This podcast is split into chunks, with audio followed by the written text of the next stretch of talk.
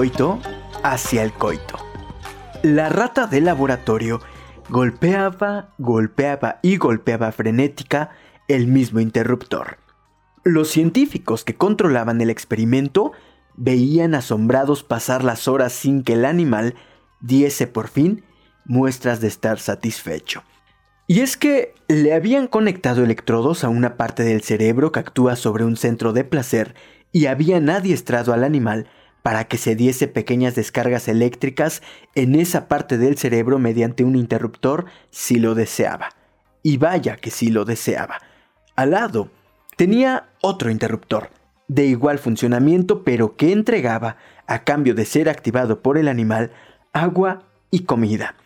Sin embargo, la rata ni siquiera lo rozaba.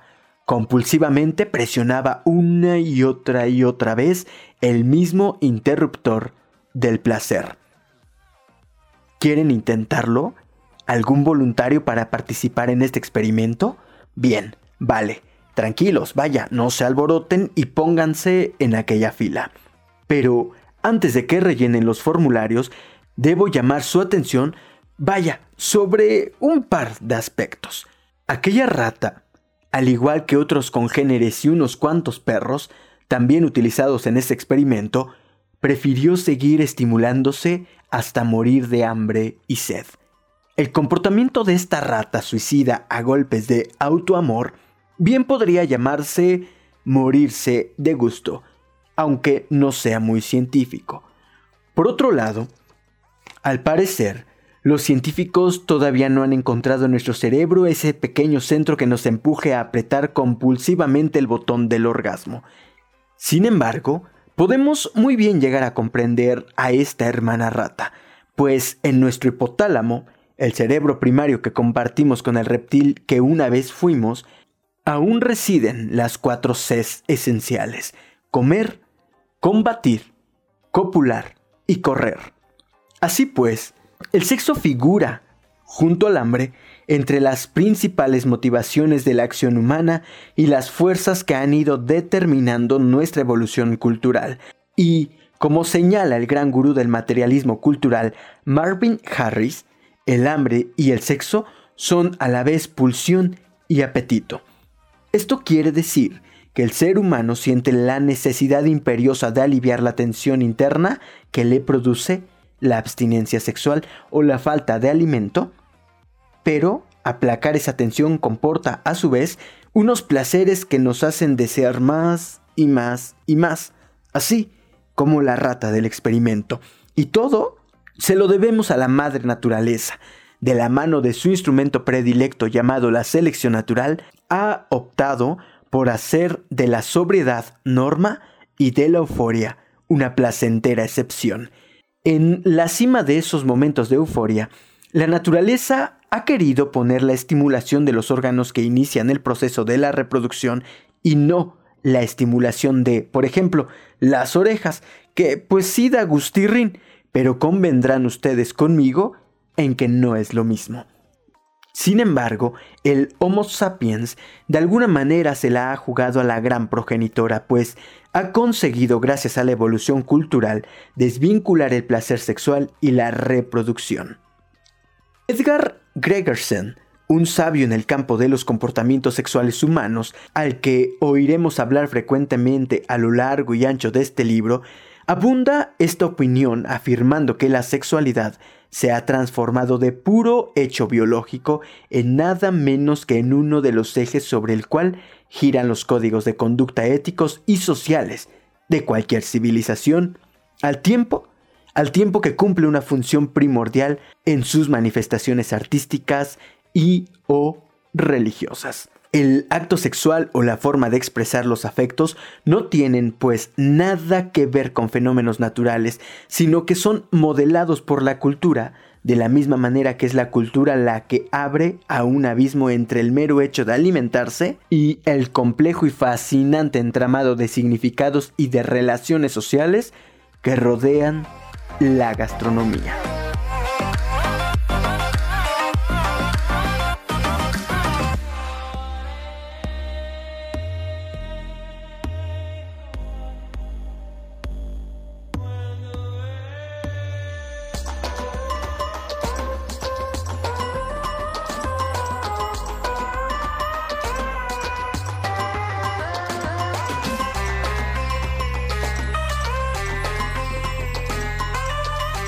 Así inicia este fascinante libro que se llama La Vuelta al Mundo en 80 Polvos y que está escrito por Javier Ortega.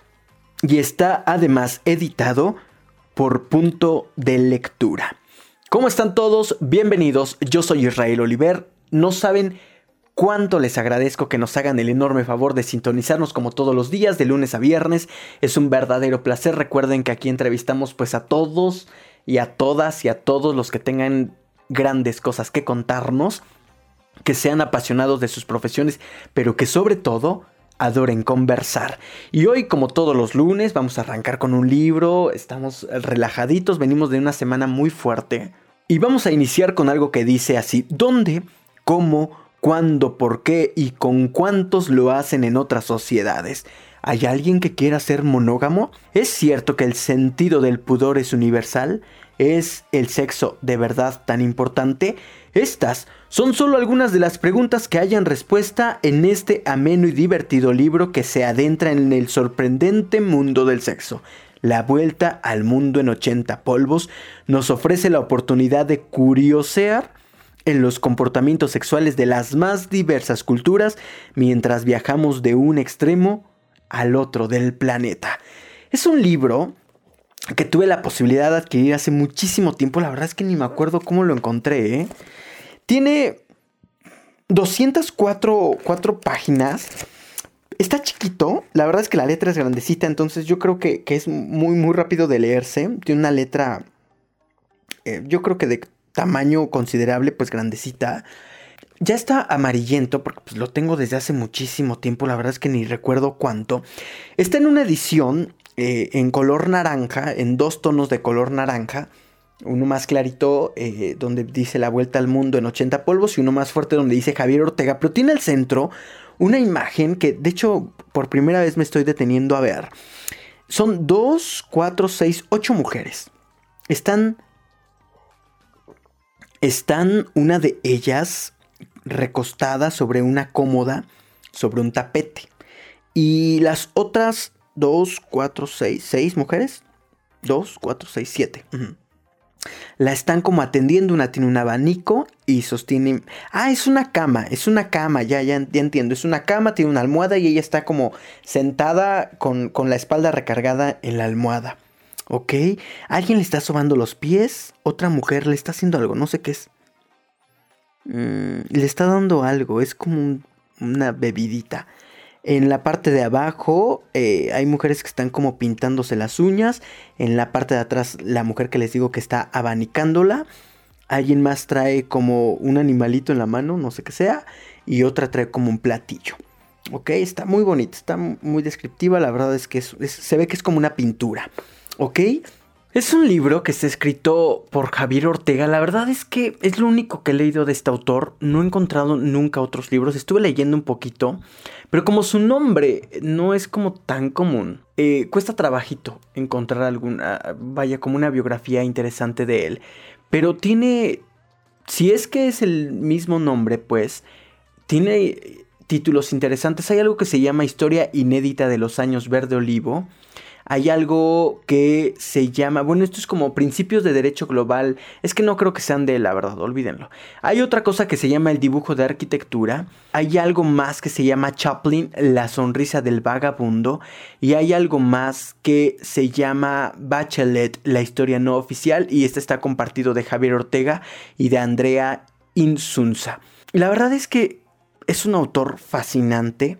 En este libro él hace una recopilación, hace un recorrido, mejor dicho, en realidad es como una especie de documental, en el que nos narra, nos describe cómo es que es visto el sexo en diferentes culturas en varias partes del mundo. Por eso es que dice que eh, cómo es concebido de un extremo al otro del planeta.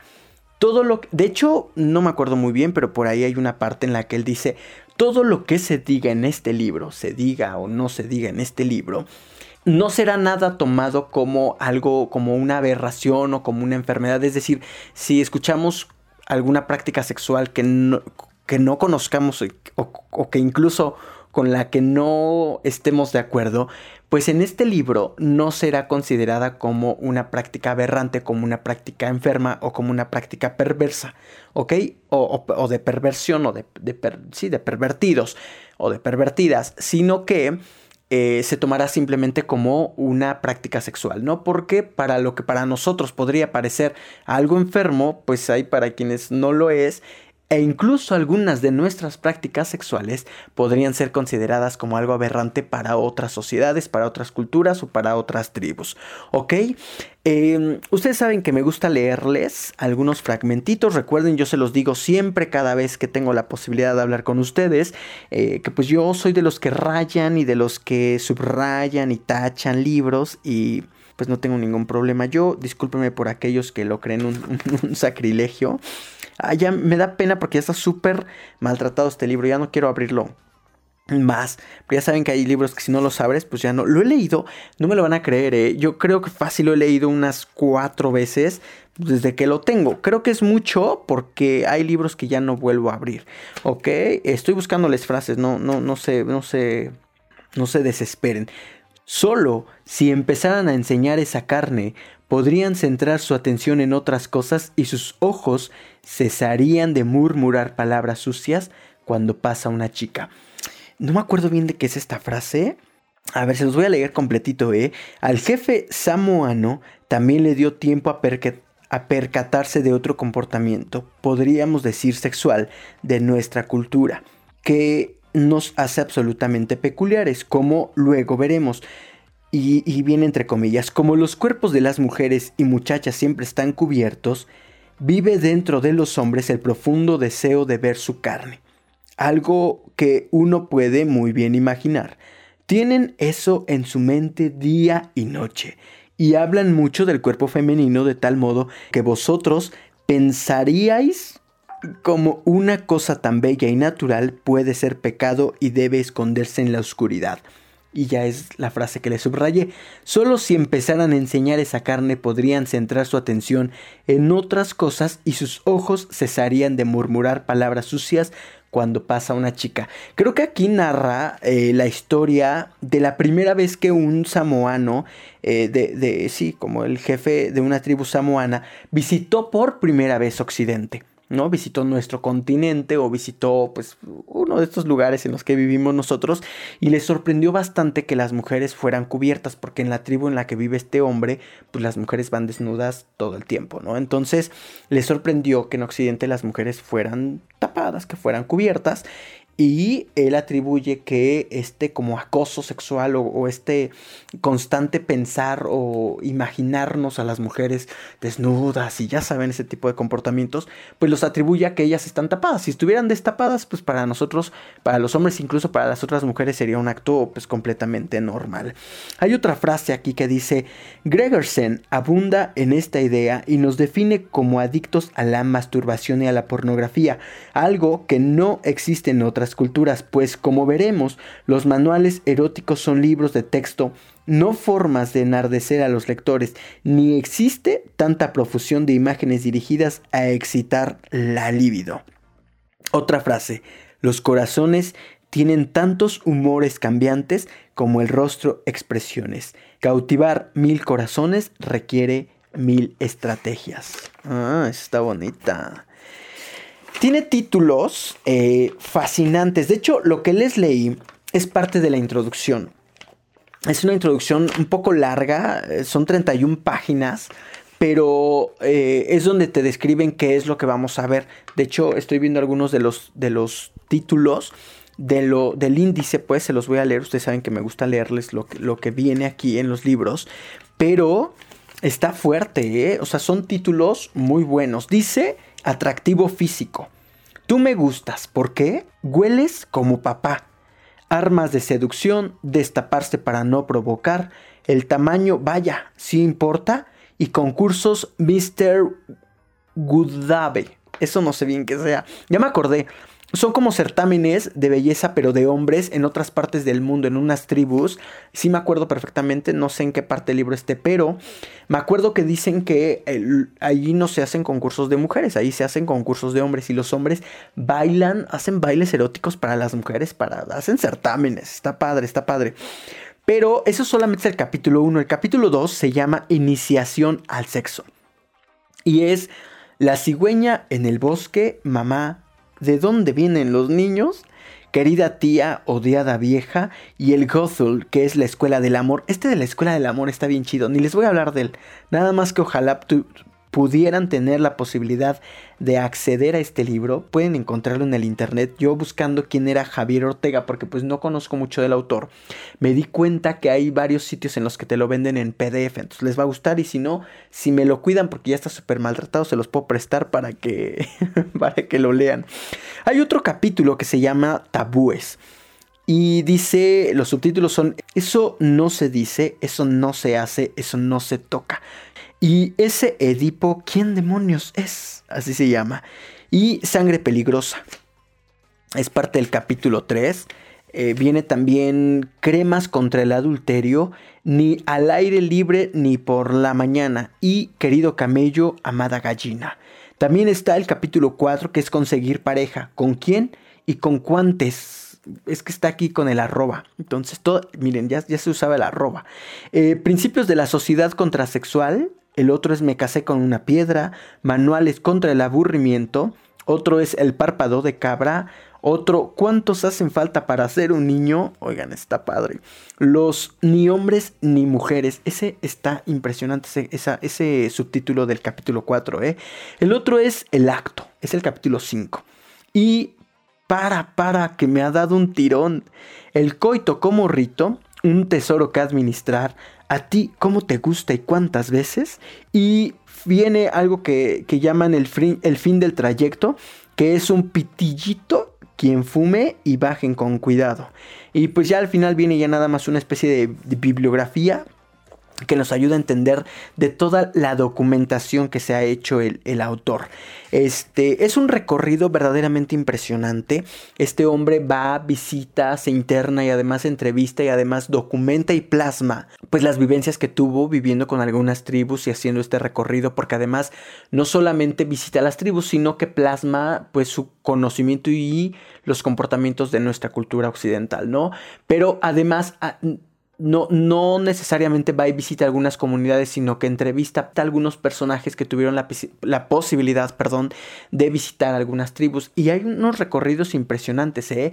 eh yo les hacía esta advertencia porque por ahí esta advertencia que les decía de que hay prácticas que no necesariamente son enfermas para esas culturas, sino que para nosotros podrían parecer aberrantes y que a la inversa nuestros comportamientos podrían parecerle aberrantes a alguien más, porque hay unos muy fuertes, de verdad hay unos que no tienen madre, de verdad. Por ejemplo, hay algunos en los que tienen sexo con niños, ¿no? Este, en nuestra cultura, en nuestro, en nuestro contexto, incluso en nuestras leyes, pues eso no solamente está mal, o sea, es, es un delito, incluso es un, es algo que se debe de tratar mentalmente, ¿no? Las personas que tienen sexo con niños o que desean tener sexo, pero en estos, en estos lugares no. Incluso me acuerdo, no sé en cuál de los capítulos, pero hay algo en lo que los hombres de cierta edad, creo que a partir de los 30 años, los hombres tienen que adoptar a un chavito de la, de la comunidad, de la tribu, para educarlo para ser varón. Entonces le van a enseñar a trabajar, le van a enseñar a cuidar, lo van a enseñar a cosechar, a cultivar, a cazar.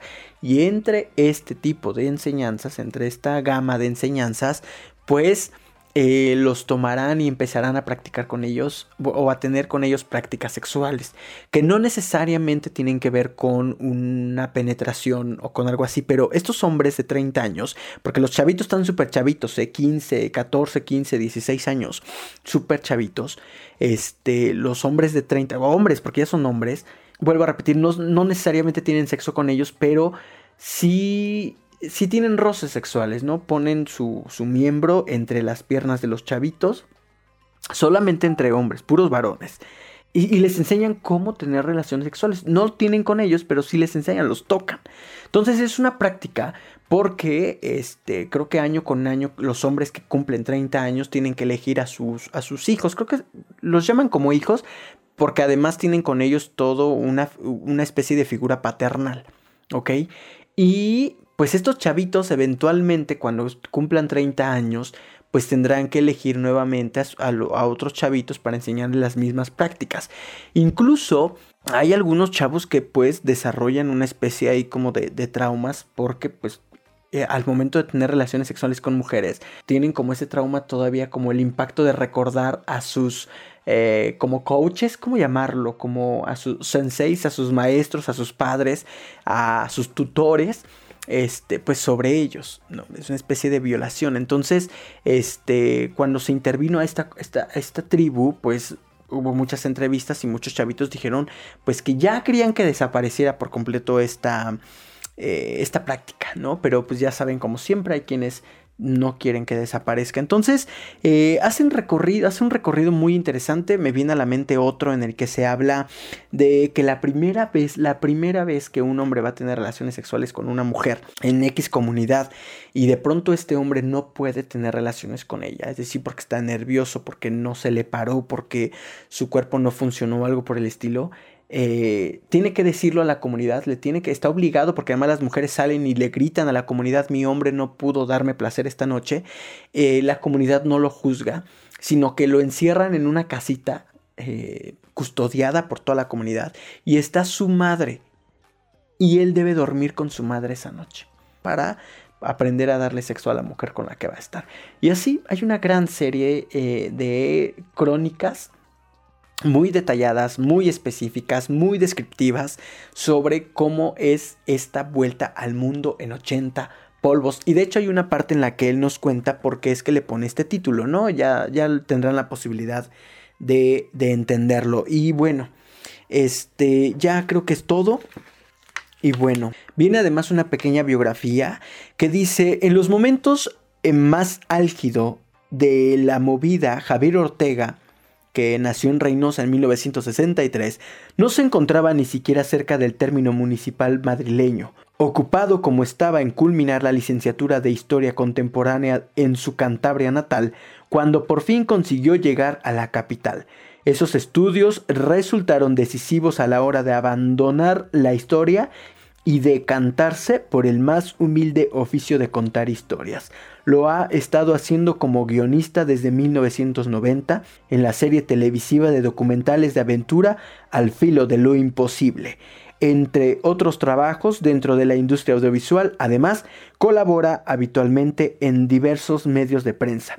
La Vuelta al Mundo en 80 Polvos es su tercer libro publicado. Está padre. La verdad es que de verdad es un gran libro. Es impresionante. Les voy a leer un poquitito de cuáles fueron los textos en los que él se basó. Y hay algo que se llama la especie elegida. Eh, el antropólogo inocente, la evolución del deseo, prácticas poco usuales del sexo, etnología de la alcoba, patterns of sexual behavior, eh, contra la pareja, hacerse hombre, concepciones culturales de la masculinidad, costumbres sexuales. Es un, libro que está editado en el año 2002 por Santillana Ediciones Generales SL. En esta edición, la que yo tengo muy específicamente en las manos, es de junio de 2003 y está hecho por suma de letras.delectura.com. Además, eh, pues fue impreso en España y la cubierta, pues las portadas y contraportadas están hechas por MRH, la fotografía de cubierta hecha por Corbis y el diseño de colección por Ignacio Ballesteros y además pues fue impreso por Mateo Cromo S.A. Eh, son los datos bibliográficos o, de las fichas técnicas de estos libros. Ya nos vamos, vamos a una pausa. Recuerden que tenemos a los mejores invitados, ya no tardan en llegar. Vamos a hablar de grandes temas porque esta semana está muy fuerte en información. Vamos a la pausa. Yo soy Israel Oliver. Vayan por favor al Spotify, al Instagram. Les va a gustar todo lo que hacemos. No lo hacemos con mucho cariño y además pues es un material que ponemos a su disposición para que puedan escucharlo. Si no lo pudieron escuchar en vivo con nosotros, vayan y descárguelo en el Spotify. Nosotros vamos a la pausa comercial. Yo soy Israel Oliver. Por favor, no se vaya. Quédese con nosotros. Gracias. Muchas gracias. Llegó noviembre y con él el año casi se termina. Este mes en Viajeros Poblanos tenemos varios destinos para ti que sabemos te van a encantar. Estamos listos para ir por nuestras esferas y arreglos navideños a Chignahuapan y a Zacatlán. Acompáñanos el próximo 15 de noviembre. El 22 ascenderemos el Teposteco en Tepoztlán y conoceremos Cuernavaca en Morelos. Y también el 29 de noviembre nos aventuraremos a conocer Joni Puebla. ¿Qué esperas para reservar? Tenemos varias promociones. Somos viajeros poblanos y recuerda, viajar nos hará libres.